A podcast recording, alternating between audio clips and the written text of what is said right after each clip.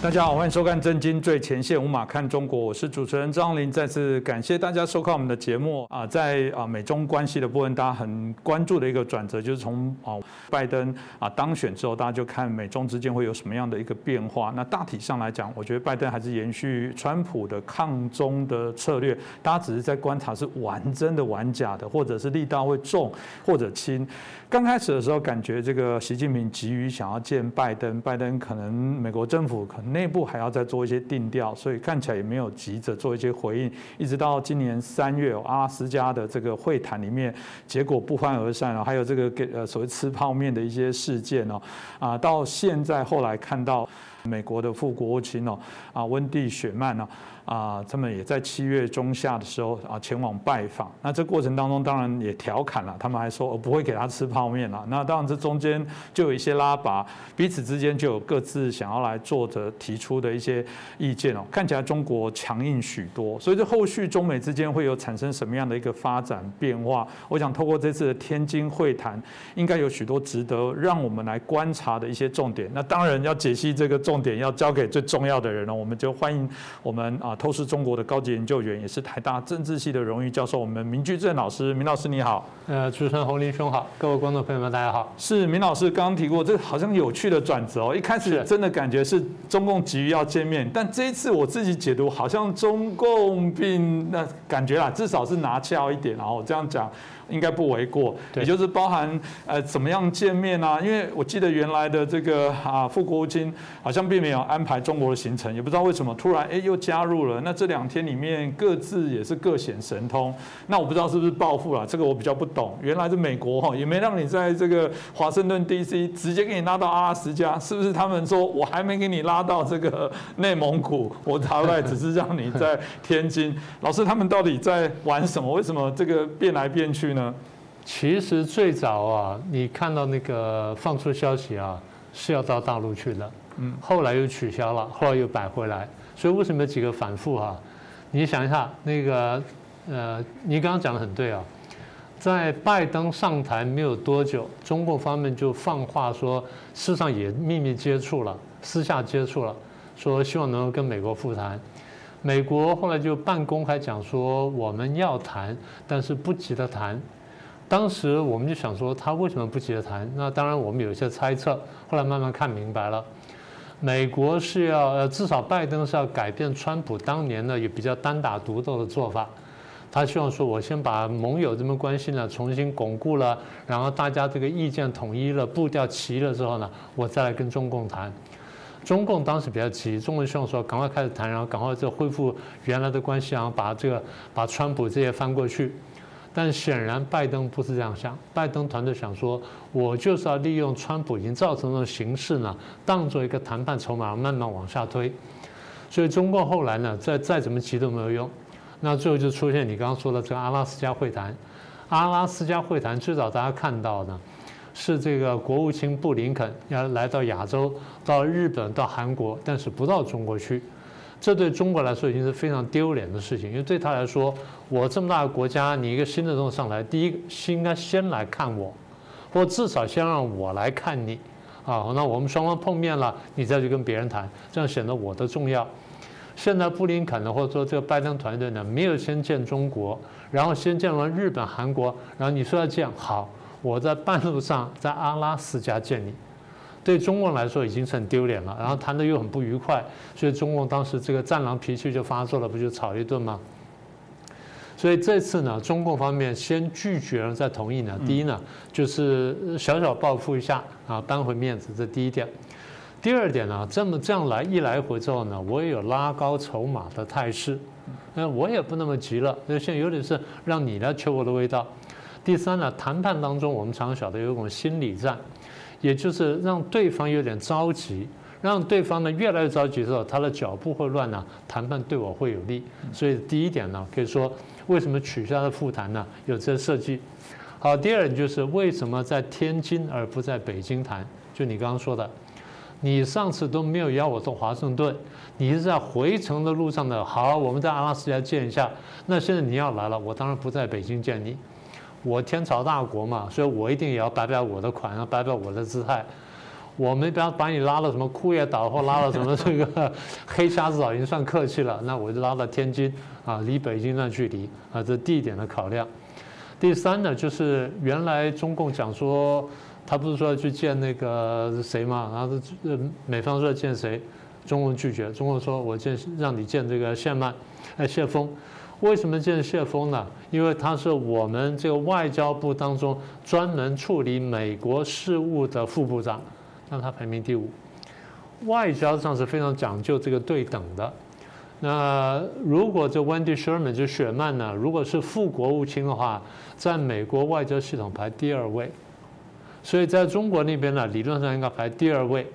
结果后来另外一个方案就是建那个岳玉成，岳玉成理论上是第一副部长。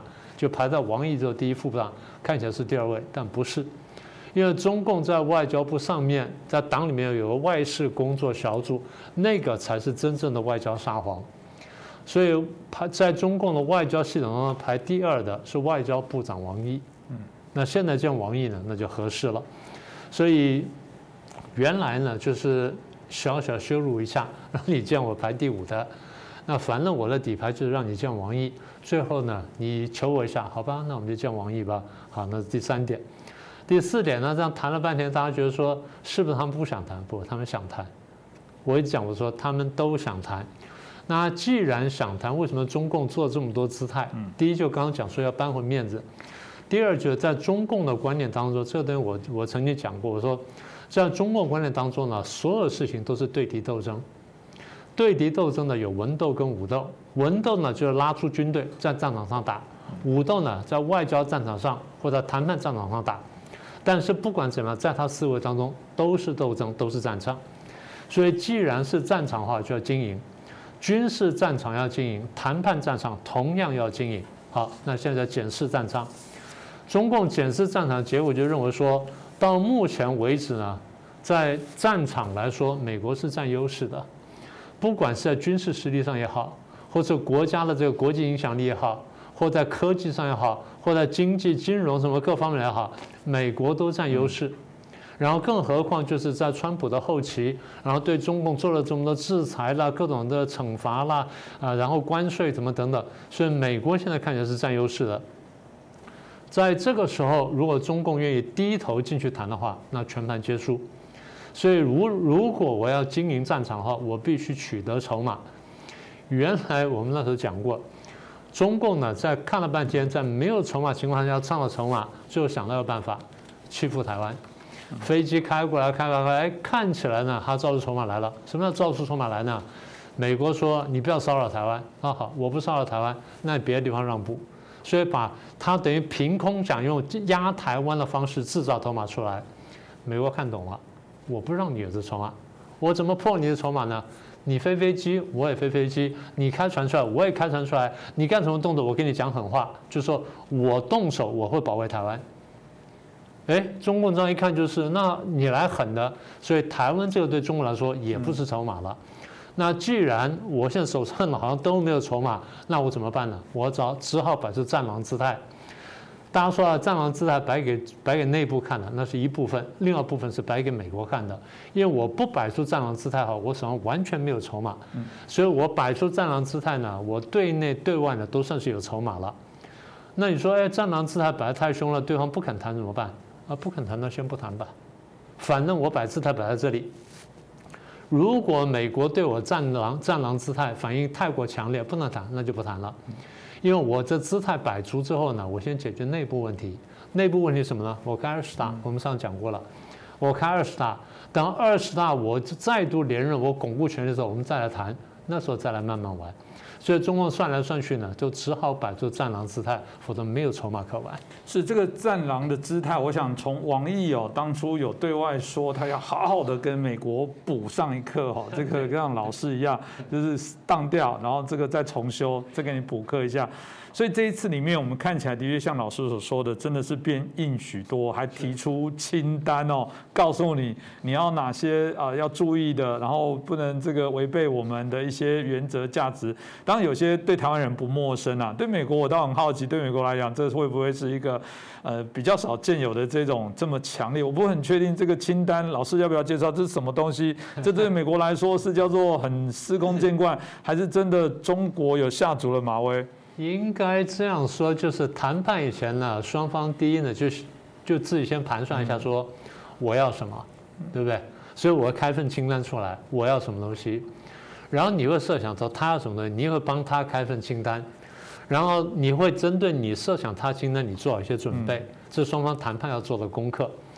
所以对方拿清单呢，并不太惊讶，但对方在这个时候拿清单有点惊讶，因为我们还没开始谈。好，所以中共说呢，你你刚不是说嘛，我要跟美国补课吗？我让美国好好给美国好好上一课吗？是一方面是下马威，二方面就是我先把我要的一部分东西提出来。为什么呢？我不是说经营战场吗？我先把这个战场呢铺排好，呃，大概是这样子。你以为往这哪？其实我后面还有别的招数等你，但我帮你往这个方向引诱过来。好，那么这次有趣是中共开的，各位在新闻上看到了，不只是一份清单，有两份清单。第一份就要求美国纠正错误的清单，就在中共看起来，美方对于两国关系呢犯了哪些错误，要纠正错误，叫纠错清单。第二是中共对哪些事情个案呢特别关切的，叫做关切清单，是有这么两份清单。各位在新闻上我相信都看到了，不过我很快跟大家再走一遍。在纠纠错清单方面呢，大概有八点。第一呢，他们要求美方呢无条件撤销。对中共党员跟家属的签证限制，嗯啊，签证限制。第二，对于中方领导人、官员跟政府部门制裁，希望美国撤销。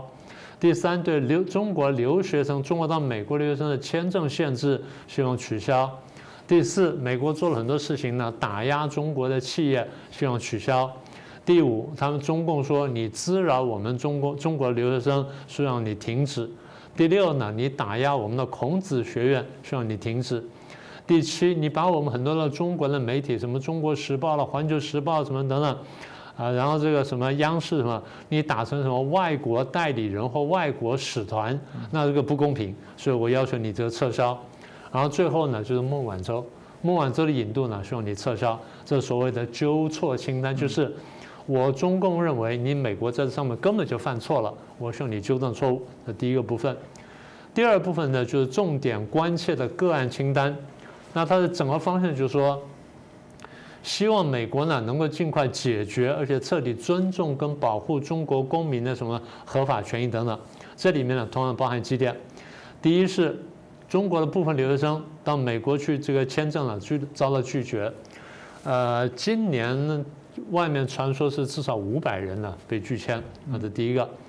第二，中共说扬言说有些中国公民在美国遭受不公正待遇。第三呢，美国有些不法分子滋扰中共驻美国的使领馆。然后第四是美国国内的仇雅跟反华的情绪滋长，然后希望美国注意。然后第五就是中国公民呢遭到暴力袭击。是。呃，所以大概这些就是他们所谓的关切清单了。这我听起来比较特别的一点是，敦促美方无条件撤销对中共党员及家属的签证。然后撤销对官员、政府部门的制裁，特别如果是听起来就是 到美国去，哎，不是祖国都非常好吗？一切都很好，让我忍不住想到一个故事，一个笑话啦，就是有人问一个中国要到美国这个移民的人说，是不是我们的呃这个国内教育不好，很满意？那是不是我们的经济你不满意？很满意？那是不是我们内部的环境品质不好？很满意？是不是都很满意啊？那你都很满意中国，你为什么还要移民美国呢？他说：因为美国可以让我说不满意。嗯，这这这老师很怪哦，就是他们不是中国多美好，干嘛怕签证限制？你要有种就不要去美国那种烂地方。谢谢你帮我撤销。我针对我被撤销，我觉得我是中国的骄傲，不是应该这样吗？对，说起来应该是这样的。但是那时候我在跟别人聊天的时候，朋友就提醒我一件事情。他说：“他跟我说，中国大陆人有钱之后，希望把钱存到哪里去？哦，存到美国，哦，存到瑞士。你有没有看到美国人有钱或瑞士人有钱存到中国的？不，从来没有，是不是？不是说生利息的多少，而是安全不安全的问题。所以这个东西也是从另外侧面的回应了你。对你刚刚讲的第一条非常有趣。第一条来源是这样的，在现在是二零二一年了，去年十二月份的时候呢，美方呢限制中共党员跟他的直系亲属到美国，然后他们的签证呢最长的效期呢做了改变，它变成单月单次入境，签证有效期限从十年呢缩短到一个月，所以对他们来说显得非常不方便。好，那大家想说，就是你刚刚说的。中共不都说啊，我们应该爱中国，中国是最好的地方。是我们觉得中国最好的地方，但被中共统治之后，好像就变得不那么好了。所以大家对这事情都似乎都有同感。好，那现在有趣就是，好像连共产党人都有这感觉，有点回应你那个笑话了。我还记得大概几年前，大概五六年前了，六七年前了。当时美国的国务卿呢是克林顿太太啊。当时这个他在大概最后倒数第二场、第三场那个国会的那个听证时候呢，人家就问他，问他说：“那你担不担心跟中共对抗？”他说：“我才不担心。”他说：“你为什么不担心呢？”他说：“这样子，他说根据我们现在国务院给我的资料，他是国务卿嘛，根据国务院给我的资料呢，呃，中共的这个中央委员内层呢。”百分之七十呢，有家有本人或家属呢拿我们绿卡，然后在这个更高层呢，这个政治局层呢，大概百分之八十到九十呢，他有他有本人或者家人呢拿我们绿卡，这数字我们过去没听过，但是这个希拉蕊这样公开讲出来，我们吓一大跳，因为他在国会听证讲话是不能乱讲的，嗯，国会问任何问题，他的第一句是回答。第二，如果是国家机密的话，他得私下下来跟这个国会领袖，或者是跟外交委员会里面的个别人讲，然后讲完之后，大家要签字，然后不能泄露的。他这样公开讲出来，比方说，第一，这个事情不完全是一个机密；第二，就是属于可可公开范围；第三呢，必须是可靠的。因为如果说最后国会调查的时候说你乱讲的话，是伪证，他是伪证，他是非常严重的罪的，他不能乱讲话。所以我们看到这数字吓一大跳。当然，我们之前就知道这件事情，但他给出这么清楚数据了，那这话不得了。所以刚刚讲说，呃，中共的很多人都大家常开玩笑说，反美是职业，啊，在美国生活、居住、工作什么呃，这生活跟什么享享乐等等呢，那是生活，啊，所以一个是工作的生活。好了，那这样就有趣了。那我们现在看到。中国大陆人一有机会就跑出来，跑出来当然就很高兴了。哎，我们现在有钱了，出来等等。我们说能出来当很好了，出来多看一看，比较比较了。你晓得说到底中国哪些进步，哪些落后什么的，那回去也能够改。好了，那么这条一出来之后呢，你可以看到网民的反应非常激烈啊。我现在整理几条哈。他说一个讲说，共产党怕的不是经济制裁，啊，就是不怕国家被经济制裁。也不怕说中国里面爆发灾难，然后死多少人。共产党只在乎说共产党人自己的这个出入的自由，他的资产，然后共只有共产党人会把家人往敌人家里送，把钱存在敌人家里。这就刚刚讲的那一段，这第一个。第二个人他讲说，原来中共最在乎的是自己跟他的家属去不了美国，真正讽刺。第三个就刚刚讲了。生活在生活在美国，工作反美国，大声喊叫叫你们的韭菜去反美国，然后我要收割之后，我去美国养老，呃，我就不点名了，有几个挺有名的这些左王呢，过去在网上面非常爱国的，非常口口声声批判美国的，就前阵秀出来呢，在德州有六有栋漂亮的房子，嗯，那他在前面得意照了相。他说：“党员们呢，跟这些高阶高阶官员呢，挤挤破头要去美国。是小粉红们，你们看看，不要再胡闹了。更重要什么？他说，这居然是中共提出来的第一个要求，也就是说，他们官员的生活啊、钱财什么等等这享乐的重要性呢，远远高于国家利益。所以你们想什么东西？那有的网民讲的更重，说没有一项的是针对老百姓提出来。这话当然讲的绝对了一点点，有了，只是。”重点不在那里，所以我常常想，我说我们看看见中共口口声声说我要把人民摆第一，把人民摆第一，从来不是这样。嗯，因为如果我们这个我们对美国提清单哈，第一我们不会提这一条，第二题的话不会摆在第一条，你会摆到后面用很隐晦的文字把它说完。要藏一下，哪有摆在第一点的？对，这都让人家太显眼，然后太容易抓到弊病了。所以这个很充分反映出了中共官员怎么看待美中关系里面很核心的部分。不，我觉得我们可能是我们的问题。我觉得他们是身在曹营心在汉，他们根本上是到最危险的地方去为祖国渗透，所以不能断了这条线。有可能我们大家误会他了。当然。哎，这真的还是看起来还是好玩啦！这真的是我觉得我们看到很多中国矛盾的相对应的一些事情哦。那当然，老百姓的反弹，像老师刚刚提到举了很多例子，我可以理解啊，这个荒唐啊！你你教这这这跟我们现在有些 政党。这现在有他们自己的定位认知的问题一样，就是小时候我被教育说，嗯，要反共，然后最后他们分不清楚，所以有一些国民党籍的到啊中国大陆去还听训，这个会让人更觉得难过，怎么会是如此哦？那所以老师这个事情在你看还有没有其他延伸值得我们来关注的事情？呃，第一个就是你觉得美中会谈哈，其实站在国家利益来说，第一个呢是双边关系，嗯，对不对？第二就是比较具体呢，就是你美国对我呢，从呃川普后面开始呢，做了这么多惩罚性关税，我应该提惩罚性关税。嗯。第三就是你要求我对你美国采购这么多东西，两年之内采购两千亿，那我晓得我做不到，那现在我应该提出来。再来就是我们是不是要全盘检讨一下贸易协定？然后再来就是你说我补贴，那你美国是不是补贴？嗯，然后再来就是操纵汇率的问题。嗯，然后再一个其实际很严重的就是，你不是把我在这个休斯顿领事馆封掉了吗？我报复然后关掉你成都领事馆吗？那我们是不是应该谈谈这些问题？所以这些东西也应该拿出来。当然你可以说啊，他是摆准备摆在正式会谈再谈。但是如果这样的话，至少在纠错或关切清单里面，你要很 general 的提一句，就是说，呃，我们认为贸易协定或你对我的贸易的制裁什么等等，你有很多错误地方，这点我要纠错。你至少要一段话要把它讲出来。现在我们完全没看到，所以，所以网民的反应呢，你就可以理解啊，就是真的是不是没有道理的。网民觉得说你们荒唐了，这真的是看破手脚。好，这是第一点。第二点就是你刚刚呃，刚刚我们在读说啊，有有网民说他没有一条是帮帮老百姓的，有了有两条了。第一条是取消对部分中国留学生的签证限制，这个的确是有老老百姓的部分。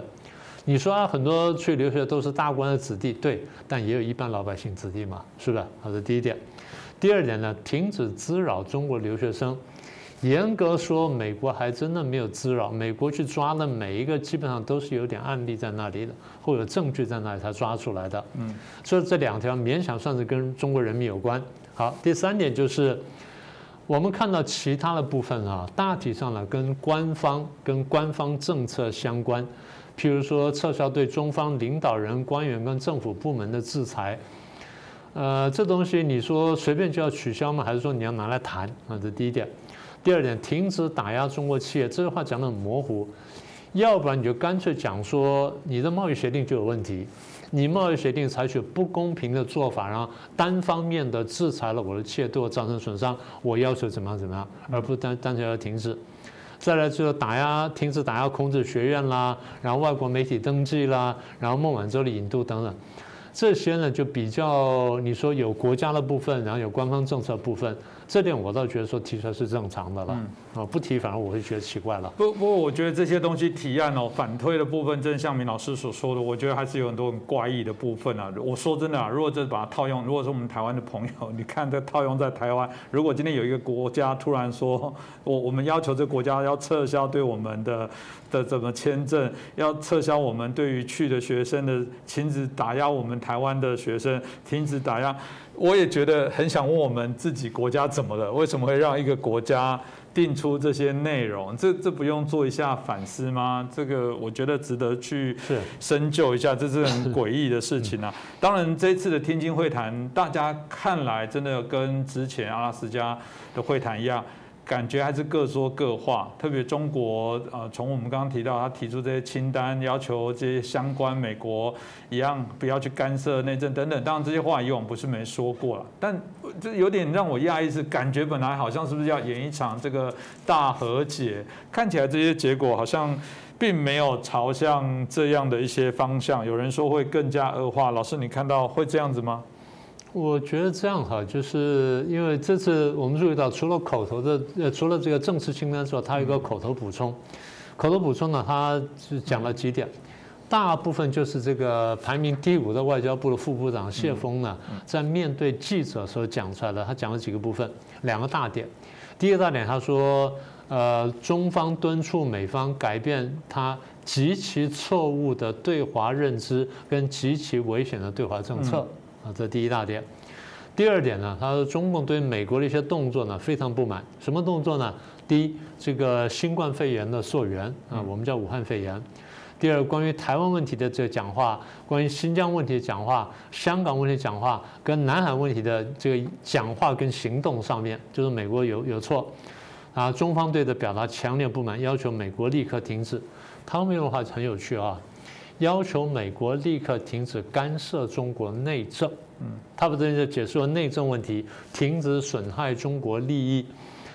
呃，应该这样说，你把台湾视作内政问题，我们当然不不会同意。新疆视为内政问题，这东西好，那算了。那香港视为内政问题，一半一半，因为你还是一国两制。南海问题你就不能说是内政问题，是不是这样？因为南海的地方是很多是公海的地方。再来点就是武汉肺炎，武汉肺炎大家定为全球传染病的意思，它不是内政问题。今天大家怀疑说是你那边爆爆出来的，然后你那边也泄露，不管你是有意制造，然后有意无意泄露，我们来溯源来调查，你要自行应该给大家看。你越不给大家看，大家越会怀疑你。所以这些东西谈不上什么内政问题，这中共在玩文字游戏。最后一点就是这些东西呢，为什么会在会后补充呢？其实是这样子，不太方便在那个场合谈，但是呢又不能不谈，所以事后呢特别留下记者，可能事先跟记者打招呼，特别留下记者口头补充，记者反正发稿一定发出来。最后呢，就清单是一份啊，清单是两份，口头补充还一份，所以实际上中共提了三份清单。我们看到是这样子。是。那你是说关系恶化的问题呢？我还回到我前面的观察哈。第一呢，我认为其实双方都有谈判的需要跟意愿。对美方来说呢，他要检讨贸易协定，也要检讨双边关系。然后第二就是美方也希望说，我跟你表达一定的善意，我真的不想。不想说全面对抗，也不想开战，但是呢，你得改变你的行为模式，因为你的行为模式也真正伤害到我，伤害到国际秩序。所以美方有的意愿，中共当然更有。那我们刚上次说过了。第二，双方现在干什么呢？在谈谈判。嗯，什么叫谈谈判？我们双方在谈，说我们的谈判要怎么谈，所以我们在讨论这个谈判要怎么谈。我们不是真的在谈判，在谈判，我们在谈谈判。所以一方面我们在谈谈判，二方面呢我们在经营战场，我也在经营，你也在经营，你也你也知道我也在经营，我也知道你在经营，但是呢我们大家经营都要经营，为什么呢？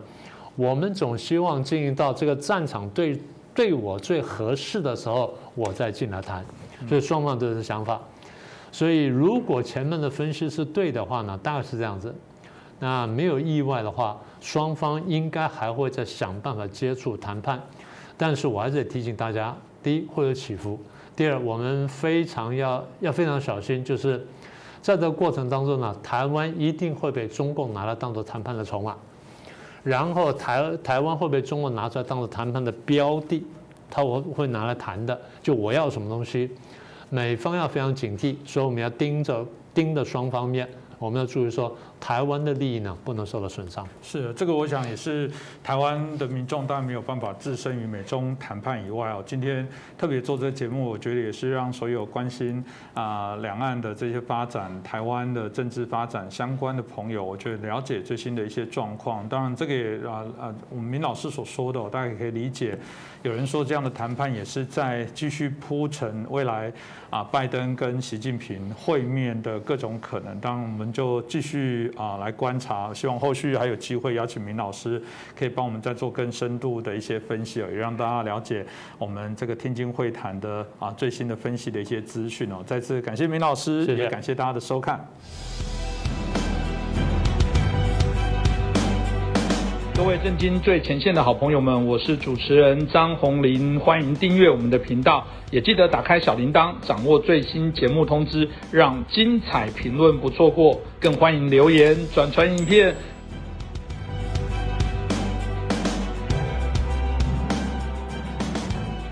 大家好，欢迎收看《震惊最前线》，无马看中国，我是主持人张宏林。再次感谢大家收看我们的节目。在最近，我想大家很关心的一个体育盛事，就是东京奥运哦，从二零二零年要举办。啊，延到二零二一年啊，看到这样的赛事最终可以来举办，虽然日本国内还是有许多的担忧，那总是顺利的进行哦。所以我想，这对日本来说，我们都希望一切都非常的顺利、平安的举行完成哦。那我们今天邀请到两位来宾哦，也来跟我们谈好不容易举办的这些啊东京奥运。那首先介绍的是啊，曾经新闻的台北支局长施半明夫先生。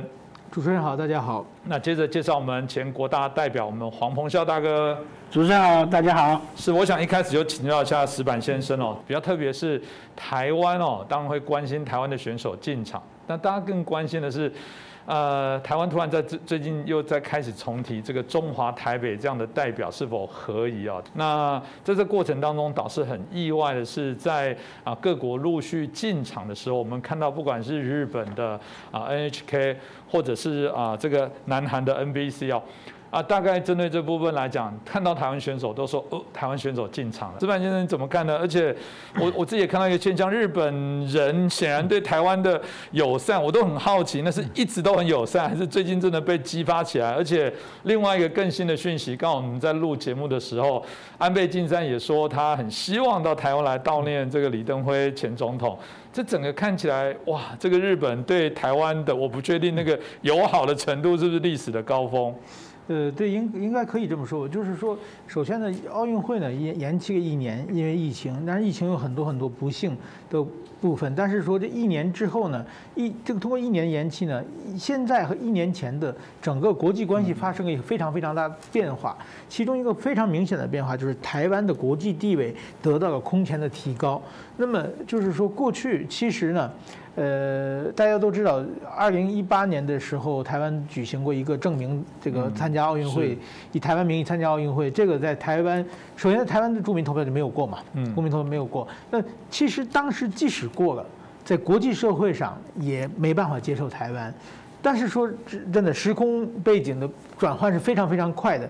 这一年以来，大家看到了，就是说台湾的蔡英文的当选，包括中美的全面对立，以及台湾的防疫成功，和呃这个种种的这个台湾作为抗击中国的这个最前线做出的各方面在民主自由方面的台湾的呃得到的这个掌声和鼓励等等这方面呢，这。全世界看台湾的眼光不一样，看台湾的问题不眼都不一样。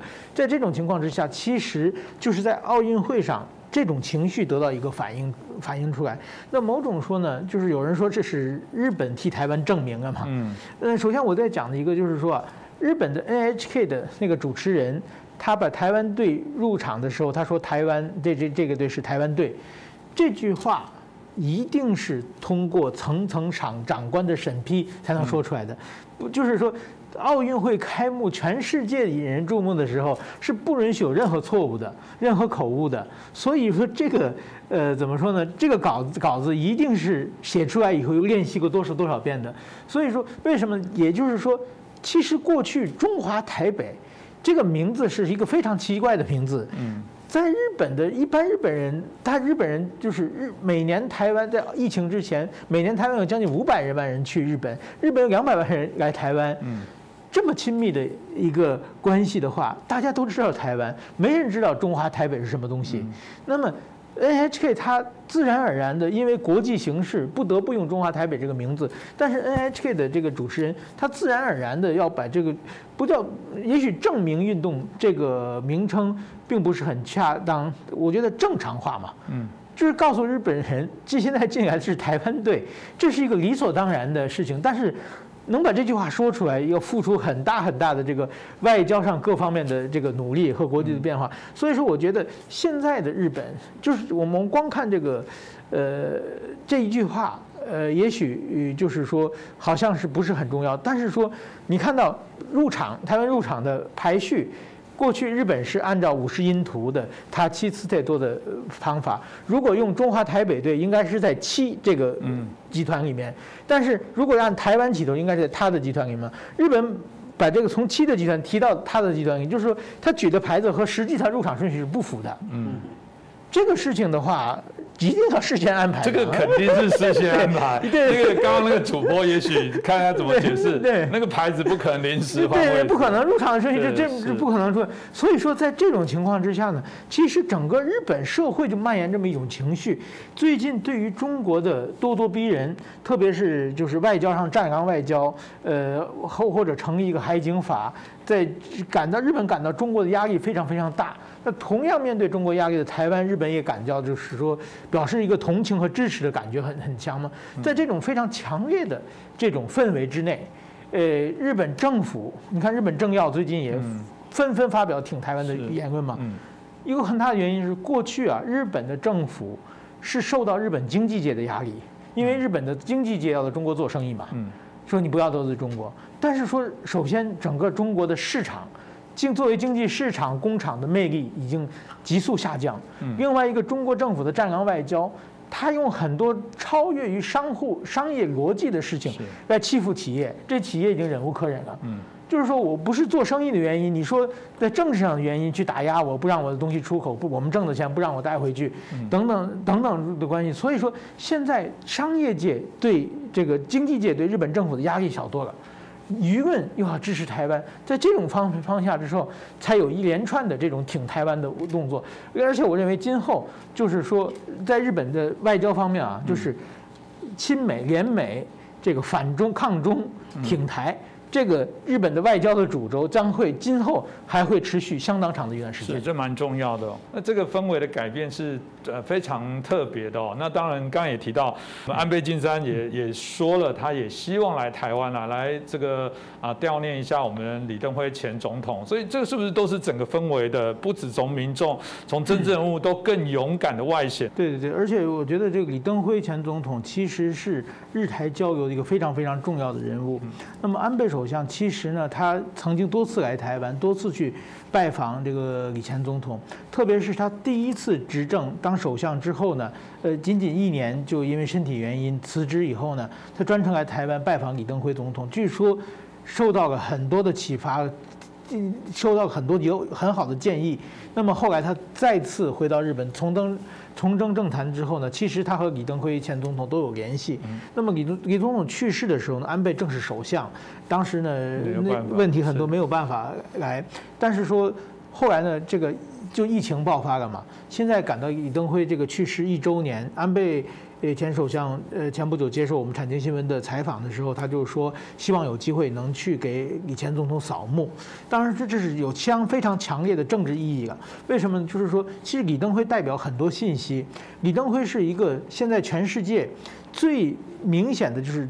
自由民主阵营对抗独裁阵营的这么一个图腾性的人物，那么去拜访李登辉，给给给李登辉扫墓，这个其实就要继承李登辉遗志的这么一个非常明显的这个政治上的一个表态。另外一个，李登辉是接受战前日本教育的，他有很多日本的传统的价值观是在身上是具有的。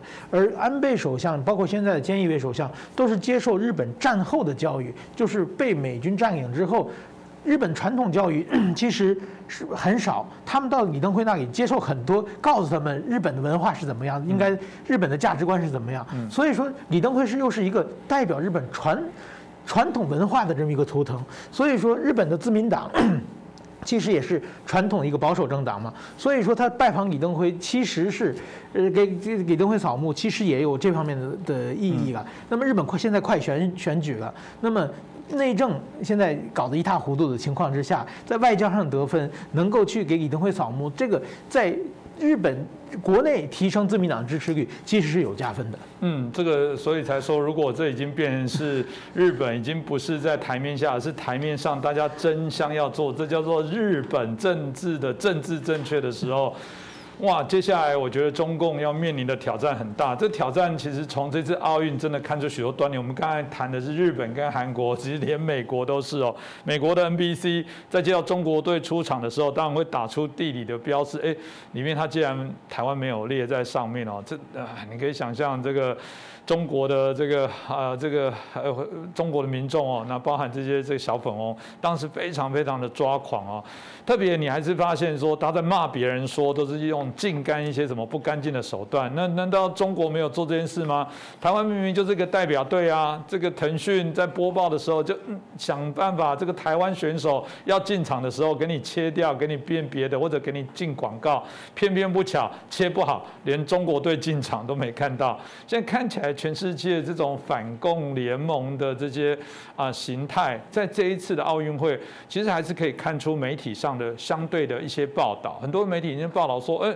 这个得牌的国家，你可能在地图上找不到，因为你去输入国家名称 Chinese Taipei，拍摄就没有这个国家，所以很多人开始对这件事情好奇了。也像刚刚石板先生说的，啊，对于台湾在国际上的一个认识的高度，终于分得清楚台湾跟泰国不大一样的部分，产生了许多的变化。那这部分我想请教彭教大哥，这这个是不是我们的契机？另外一部分是不是中共接下来他可能更严重，他必须去担负的呃可能挑战？是的，这个呃，台湾是不是个国家？坦白讲，这根本不是问题嘛，啊，因为我们就中华民国来讲，我们建国已经一百多年了，啊，如果就以在中华民国在台湾来讲，也是七十几年了。这七十几年来，我们有我们自己的宪法，啊，有我们自己因宪法而产生的这个政府。啊，还有我们自己的军队，我们自己的货币啊，然后在国际上，呃，大家别忘了，在我们退出联合国之前的二十年，我们还是联合国五常之一啊，对不对？所以，呃，这个就即便说后来这我们退出联合国了以后，但是台湾是不是国家？因为坦白讲，你可以把中华民国从联合国的会员国里面除名。但是你不可能把台湾从地球上消失吧，对不对？那这就是台湾最大的本钱所本钱所在嘛。所以这个呃呃，即便中共使尽一切的力量啊，在国际上呃尽量的封杀我们，让我们的国民国号啊，让我们的这个国旗国歌都没办法在很多国际舞台上出现。但是呢？在现在这个网络讯息非常发达的时代里面，台湾却因为说我们比全世界绝大多数的国家，绝大多数的国家，我可以这样讲，表现的更像是一个成功的国家。在联合国一百七十几个会员国里面，其中所谓低度开发的国家有七十几个。所谓低度开发。就是还是保持着非常的呃原始状态，它的这个呃法律也好，呃行政组织也好，呃或者呃财政经济各方面都没办法上轨道啊，因为这个不上，这这个叫什么？呃不靠谱的国家有七十几个，然后呢，其中还有一些的所谓叫失败国家，什么叫失败国家？这个国家是无法无天的。啊，那么呃，简单来讲，就国不成国，啊，他都成为联合国的会员国之一啊，那结果台湾居然不是，这是事实跟这个呃法理上的严重的差距，所以在国际法上啊，国际法很多的名词都用法文的啊，所以国际法上有一个叫 de jure，de jure 就是法这个呃法律上，还有一个叫 de facto。De facto 就是事实上，过去呢，在十九世纪的时候，那时候国际法，呃，这还还还刚刚刚呃，在这些这个帝国的运用之下啊，还当回事的时候，啊，往往这个 de facto 被 de de jure 给压下去了。嗯，为什么？大国的运作，我说你是国家，你就是国家。但是慢慢呢，到二十世纪，特别是二十世纪的这个晚期以后，国际上的 de facto 远比所谓的 jure 要重要了。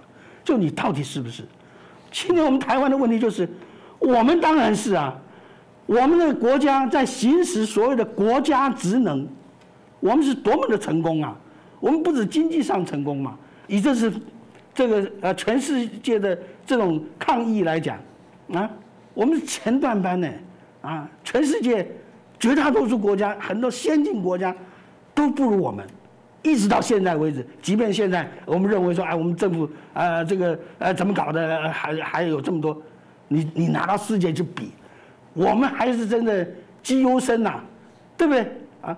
表现的这么突出啊，然后啊，晶片，大家谁对晶片最敏感？年轻人啊，这个年轻人都知道啊，台湾的。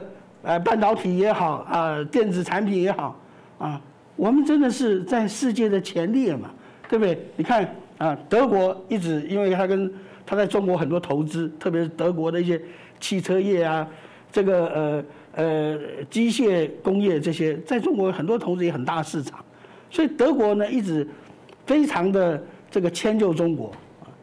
即便这样子，你看，当他的汽车缺乏晶片的时候。德国的这个经济部长，他不是写信给中国的啊什么商务部啊，他是直接写信给我们的经济部长啊。所以说，他如果不把你当为一个国家，他干嘛写信给你？如果按照他的这个外交上面，他只承认一个中国，他应该写信给中国的国务院呢？那为什么写信到台湾的这个经济部长来呢？所以说。大家心知肚明嘛，台湾不但是个国家，而且是一个发达国家，是一个很成功的国家。全世界有几个国家的鉴宝能像台湾做成这个样子的，对不对？所以说，啊，你说台湾不是个国家，那是笑话啊，那是皇帝的新衣啊，不堪一击啊，对不对？现在啊，只不过说日本也好，甚至韩国的一些主播也好，他们把这个。众所周知的事实，公开的讲出来了嘛？那为什么要公开讲出来？因为在这段时间里面，我们正因为我们的表现非常受到国际瞩目，使得台湾就刚才石班所说，我们的国际地位在不经意之间自然提升。所以有句话讲：“强摘之瓜不甜了，急救之事不美。”我们现在的这个。国家的证明，台湾的证明是什么？瓜熟蒂落，自然的发展到了这个地步，人家自然把你当成一个国家。然后在这个民主社会里面，如果你的政府的政策跟人民的认知、人民的意见相差太远的时候，可能影响到你执政嘛，对不对？所以说，政府民主国家政府必须要跟着民意走。当跟着民意走的时候，当然，他必须要更正视台湾的事实存在这样的一个事实，更不要讲说在目前的整个国际的这个战略形势上，啊，以美中之间的这种对抗啊，来然后这个各自划分阵营，对不对？越来越明显。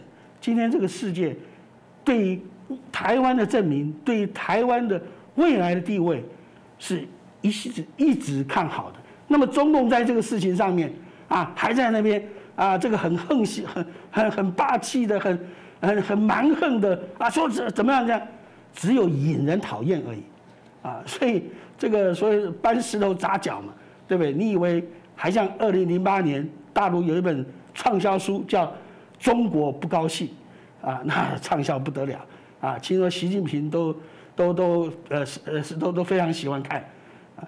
但是那个时候是什么？金融风暴嘛，啊，他说中国那时候中国的国际地位因为金融风暴而达到了一个新的高峰，啊，所以中国不高兴，大家都很当一回事。现在谁鸟你中国不高兴了？你不高兴就是要让你不高兴，你越不高兴啊，打那个老百姓越高兴，对不对？很多世界上啊被你霸凌的国家越高兴。今天我们在国际上，我们所面临的就是这样的一个问题啊，所以反者道之动啊，因为你做的太过分了，反而使得整个状况有了一个颠倒的一个结果，这样的一个道理。这个我想啊，你真的只知道点中国文化的话，知道点道家文化，你就该懂了，对不对？更何况，这个事实上，台湾就是一个国家，就是一个成功国家。这个事情不是你中共算的说了算，也不是你中共只手可以遮天的。是，当镜头再回到另外一件事情是。呃，郑州发生这些大水哦，其实非常的难过。我还记得在台湾那时候播出，很多人困在电车，啊，那个水淹都已经到胸了。那之后当然看多更多的这些嗯，让人这个啊不忍的这些画面哦，那。老实讲啊，我们必须持平说，淹水哪个国家都有，但我们在比的是这些国家怎么面对这些灾难，事先的处理，当然包含事后的检讨跟救责。但中国从从我以前在念被受中国教育来讲，从大禹治水的故事都一直知道，这个治水这件事在中国历代的啊这个皇帝谁能搞好这件事，就是一个重要的事。我相信中国不会不知道，但为什么还是会发生这惨案？光是官方公布，他说这个死伤人数，但他保守讲在五千人以内。光听到这数字，我就非常的惊恐啊。这是一个啊，多么恐怖的一个数字！但到底怎么了？那个钱到底到哪里去？真的有好好利用吗？是日本先生过去也在中国住过，你怎么看待这些治水的状况？为什么会看起来越治水，好像适得其反，更糟糕？那首先，我觉得这个就是自然灾害，当然每每个国家都有了，但是说自然灾害之中呢，哪些是纯粹天灾的部分，哪些人祸的部分，这些事情一定要说清楚嘛。那么中国现在他们就是。拼命的，就是叫甩推推卸责任嘛。大家说这是五千年以来第一最大的一次洪水，那很奇怪啊，就是有人说五千年，那五千年前大禹还没有出生呢。所以说他这个从从哪里来的这个数据是？另外一个呢，就是我也我作为记者，我也采访了很多很多各种自然灾害的现场啊。但是我觉得这个有很多，就是这场洪水有一个蛮奇怪的意思，他们说暴雨。但是暴雨要是说积攒很高，把灌入地铁或者灌入地下的这个通道的话，需要下好几天才能积攒出来，因为它本来就有排水系统嘛。那么用这种短时间的突然间倒灌的方式，往往是河流的决堤。这个大坝的泄洪等等人造的关系，就不可能是天上突然间的造这造成这种状况啊。就是说，因为现在很多传出来是是不是泄洪没有通知日方式，我我觉得这种可能性是蛮大的，因为自然现象中很难有突然之间一下子把地铁全部淹到的这种这种暴暴雨嘛。那么就是说，但是不管怎么说，它的真相我们到现在还是完全看不清楚的。那么就是说，到底死亡多少人？如果说这个官方都说五千人以下了，那么至少后边加一个零、两个零的可能性都都是有有可能的。那么怎么说呢？其实，在中国共产党执政以来啊，就是不管说，比如说这个大跃进之后的这个困难时期，到底饿死了多少人？文革到底死这个死死亡了多少人？包括这个六四天安门事件到底死者是多少？这些都是一一笔糊涂账嘛。到现在为止，我们都都不知道。那么这一次这次河南的灾害也一定啊，它是不可能把真正的这种呃这个灾灾情公布出来的。那么我们现在就是我们现在所有的聚焦都集中在郑州市内的方式。当然说下下雨不可能是。在一个城市下嘛，那么现在有一些网上传出来，就是说去郑州附近的，在这个高铁上看着两边的农村都是变成一片汪洋，连续在高铁上十几分钟、二十分钟，全部都都是这这种的影像也传出来。那么也就郑州之外有大量的农村地带也都被淹淹完全被淹了。那么这种声音我们现在还没有看到。那么想起这这次灾情是也是一个非常非常严重的状况啊。那么我觉得，就是自然灾害之后呢，就是说要考验一个政府到底如何救灾嘛。那么如何救灾的话，其实你要先把灾害的状况，呃报道出来。那么现在我们看到中国的媒体天天在报喜不报忧嘛，就是说哎各路的人马在支持啊，中央怎么关怀怎么，就是所有的负面的消息都都是没有的，包包括灾害的状况都是没有的，而且特别是中国的领导人，包括习近平，包括李克强。都没有去再去去去视察嘛。那么现在呢，正正处于中国共产党的权力斗争最激烈的阶阶段了。那么大家都知道，现在在郑州，在河南的河南省委书记叫楼阳生，郑州市委书记叫徐立毅，这两个都是习近平在浙江当省委书记时候带起来的干部，所谓的枝江新军，习近平的这个嫡系部队了。他们两个本来是到河南去镀金的。楼阳生原打算二十大的时候要升到政治局委员，这个徐立毅要升到中央委员。在这种情况之后，那么其实我觉得现在呢，完全对这两个人都没有问责。嗯。呃，那么我想今后的权力斗争中，很可能反习派。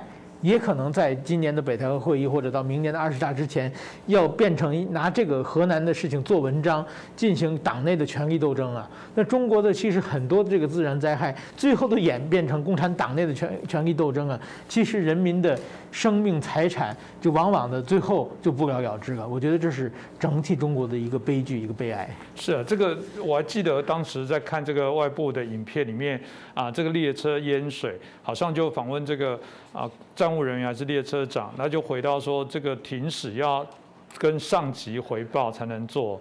我就在想说，台湾如果一个我们正常在啊经营的部分，它一定有个 SOP，比方说地震几级就要停，这个要跟上级报吗？这不就是立即的？这叫做他工作的啊手册流程。如果中国一直觉得他们也是一个法治的国家，他们也有法律，也有一些我们讲的一些程序的部分，但显然发现那不都是假的，因为所有的事情。还是人质哦，那怎么办呢？这个我想也请教一下彭教大哥。大家就说，对，如果你再不去关心，你再纵容，以后每个人都有可能，你就会成为下一个郑州人，也就是说，你就会是下一个受害者。你根本无从，也不会让你知道这是天灾还是人祸，因为只会有一个定调，就是天灾。彭教大家怎么看？这个我记得石板先生他过去有一本书啊，以为。呃，以为中国是天堂是吧？最幸福啊，以为中国最幸福，对啊，那个呃，就是说他过去啊，他他在呃天津生活，小的时候在天津生活啊，那个时候他的这个所受的教育或整个的大陆的宣传呢，告诉人民，中国是人间天堂最幸福的地方。等到他后来他回到日本以后，才发现说，根本不是这么回事。所以今天刚才主持人讲的很对啊，现在啊，包括很多大陆的人民事不关己，就觉得说，哎，现在呃郑州政府或者中国共产党所做的这些事情都是对的，我们不要啊造成不这个不好的影响啊，是啊灾难发生就发生了啊，不要老是去就责啊什么的啊，我们要如何的啊这个说好这个水灾故事啊，五千年未遇啊。说不好听点，中国有文字记载也不过三千年嘛，对不对？怎么会有五千年未遇的？这个基础在哪里？是新的诺亚方舟，方舟呃在郑州出现了，对不对？所以说，那为什么会这个样子呢？坦白讲啊，今天中国最最大的问题在哪？它太大了啊，太大了，然后又强调统一，最统一到最后就是什么事情一把手最重要。中央一把手习近平，地方一把手省委书记，郑州一把手郑州市委书记，什么事情都要一把手定调，一把手决定。问题就在于说啊，上帝可不管你是哪把手啊，对不对？真正的啊，主宰地球的第一把手是上帝啊啊！你个人什么一把手两把手，谁鸟你，对不对？所以说，当发生很多自然的。呃，灾变的时候，不等你一把手啊，啊，这个看不见的自然之手，已经让你措手不及了啊！你还等你一把手定调吗？所以这个问题就在于说，中国很多地方的问题都是这样子，一把手没没有关注，没那个啊，那就天高皇帝远啊，各地都有小皇帝，各地都有一些啊，这个穿着制服的盗匪啊，爱怎么干就怎么干。但是今天说实在，我们在台湾生成长生活，台湾人你能够接受这样的一种政府吗？能够接受这样的一个公务员吗？那在台湾的话，早都不知道给啊给打到哪去了。所以今天郑州为什么发生这个事情？基本上有除了这个呃极端气候的这个下雨影响以外，还有很重要的，因为刚才主持人讲说，好像一桶水倒出来，没错，就有一桶水倒出来。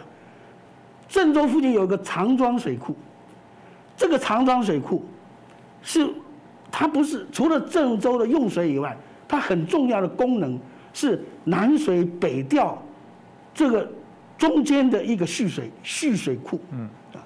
所以说，它蓄的水不是光给你郑州人民用，而是如何把这个水节约节约下来，能够送到北京去，啊，所以当气象局发了九次的啊暴雨的这警告，他还舍不得先先泄洪，等到后来撑不住了，那只好泄了，所以一泄，再加上大雨。所以郑州马上就是面临着倒了一大桶水，啊，那么这个长庄水库跟郑州的那个呃这个主要的河就是贾鲁河，它是连通在一起的，所以郑州的水都是从贾鲁河溢出来的。那么贾鲁河会溢洪，主要是什么？主要就是因为说这个水库在在泄洪嘛。那么这是郑州，但是。还有这个呃，在在河南呢，有三就是那个灾区附近有三十几个水库，其中呢有将近二十个都已经快要快要快快快要崩堤了，所以那中国怎么办？中国有个原则：牺牲农村保全城市，牺牲地方保全中央，这是它的基本的原则。所以你看到说啊。郑州淹水是为什么？是牺牲了郑州来保全南水北调。那整个地方的淹水又是怎么样呢？哎，已经各农村地方都开始在淹了，但是他为了要泄洪，为了要这个呃有一些的滞洪区，他把人民的生活区当做滞洪区，把这些乡村。的地方当做滞洪区，所以他反而说啊，炸堤，把堤绝了，让这个洪水能够流到这些乡下地方，人比较少一点地方去，这个呃呃产生一个一个泄洪的作用，呃这个滞洪的作用。但是今天这个事情，啊，难道说乡村的人不是人吗？啊？虽然说他人相对于城市他少一些，但是人命是等值的。在中国的话，啊，我们有一句话讲说“物以稀为贵”，另外一面就是“人以多为贱”。中国人太多了嘛，哎呀，死个几千人算什么，对不对？所以说，这这样的概念，在中国人不过是啊，很多政治运动也好，国家建设也好。人只是一个数目，只是一个耗材啊，可以可以损耗啊，可以呃可以消耗的这样一个材料而已嘛啊，几个人几个人啊，几十几百几千不重要，对不对啊？它重要的是达成目标啊，这个目标什么？我要呃保郑州啊，我要保中央啊，为了达成目标，那那你你该你牺牲你就自认倒霉吧，对不对？但是这个。坦白讲，站在人权的角度，这是完全不能接受的，对不对？难道我的命不是命吗？啊，难道乡下人命不是命吗？所以今天我们看到说，中国有个很极端的现象，有钱的富到流油、冒油啊，他可以用啊非常低的这个工资成本，获得很多这些农民工对他的服务，但是农民工却苦的真的是冒泡。啊，有的农民工上城打工啊，搞了一年下还拿不到工资，啊，为什么他啊这个会有这么恶劣的这个老板呢？啊，因为老板的老板啊，扣克扣掉了，老板的老板又有老板，啊，最后到最后背后都有中共当权者的身影，这就是他们的制度嘛，啊，所以这样的一个制度，那这不是一个啊合乎人权啊，真正的合乎我们要国家干什么？我们要国家不就是我能安居乐业，我的生命得到保障啊，我能够这个呃呃传言后代下去吗？结果你这个国家确实把你当耗材，啊，你倒霉了你就不算什么事，对不对？啊，然后说你我脱你脱贫了，啊，明明你苦个要死，对，说你脱贫你就脱贫了，这个这个最大的不平等是在同一个族群国家内部里面，有一些人是严重的剥削者，另外一些人就是严重的被剥削者，在这个水灾里边。我们看到的，就是这个现象的缩影，这个现象的另外一种表达方式。是，这这听起来很残酷哦。就刚刚讲，那之前中国民众常会笑这个黑命贵，所以美国人在黑命贵。那听彭教大哥一谈，这不是应该推农命贵吗？农夫的命也是命啊，为什么是要牺牲你，然后救谁？这在民主国家来讲，不是谈生命，大家都同等重要，不分男女老幼、贫富贵贱。其实这大家可以看出整个政体的思维跟脉络了。但老实讲哦。啊，发生这样的事情，我我不我我相信台湾是多元价值，一定也有讲不好听的话。但我相信我们节目、我们的制作单、我们所有的工作人员，包括我们的来宾，一定对这样的事情感到非常的难过不舍哦。但说实话，我们捐了之后，共居绕台有减少吗？你们有要求我们的政府说，台湾人有捐款，你要对台湾好一点，还是说因为捐太少了，我继续在扰乱它？同样的，大多数或者很多人的中国民众对台湾也没有站在那种感谢疼惜的状况之下。你可以想象，这样的事情当然就是撕裂了两边啊各自的角色。我还是对谈民主国家来讲，我会要求我的政治人物，因为他我的选票，要求他扮演更良善的角色。但中国呢，你们可以对你们的政府要求他对于台湾做更友善的方式吗？如果没有，这到底是一个什么样的政体？真的叫做给你饭？吃，然后你就啊，你就乖乖的，只要不碰政治就没事吗？你们真的想要在这样的政治体制下生活吗？我觉得大家可以值得来思考。那今天再次感谢我们啊，司法明夫先生跟我们黄鹏孝大哥来到我们节目当中，也谢谢他们带来这么精彩的分析哦。我们下次再邀请他们来我们节目。那也麻烦大家，如果喜欢我们今天的节目，帮我们啊啊点赞，帮我们转传。那也欢迎如果有任何的一些意见，给我们一些留言哦。因为我一直很喜欢看我们底下的留言，因为我们都会看。我我觉得我们的节目素质很高，底下真的有很多我所我把你们称作是我们的键盘评论员，但不是酸民，大家都给了很多很中肯的一些建议，甚至我们一些错误都给我们一些提醒，所以我们也受教很多。那就再次麻烦大家，也感谢大家的收看。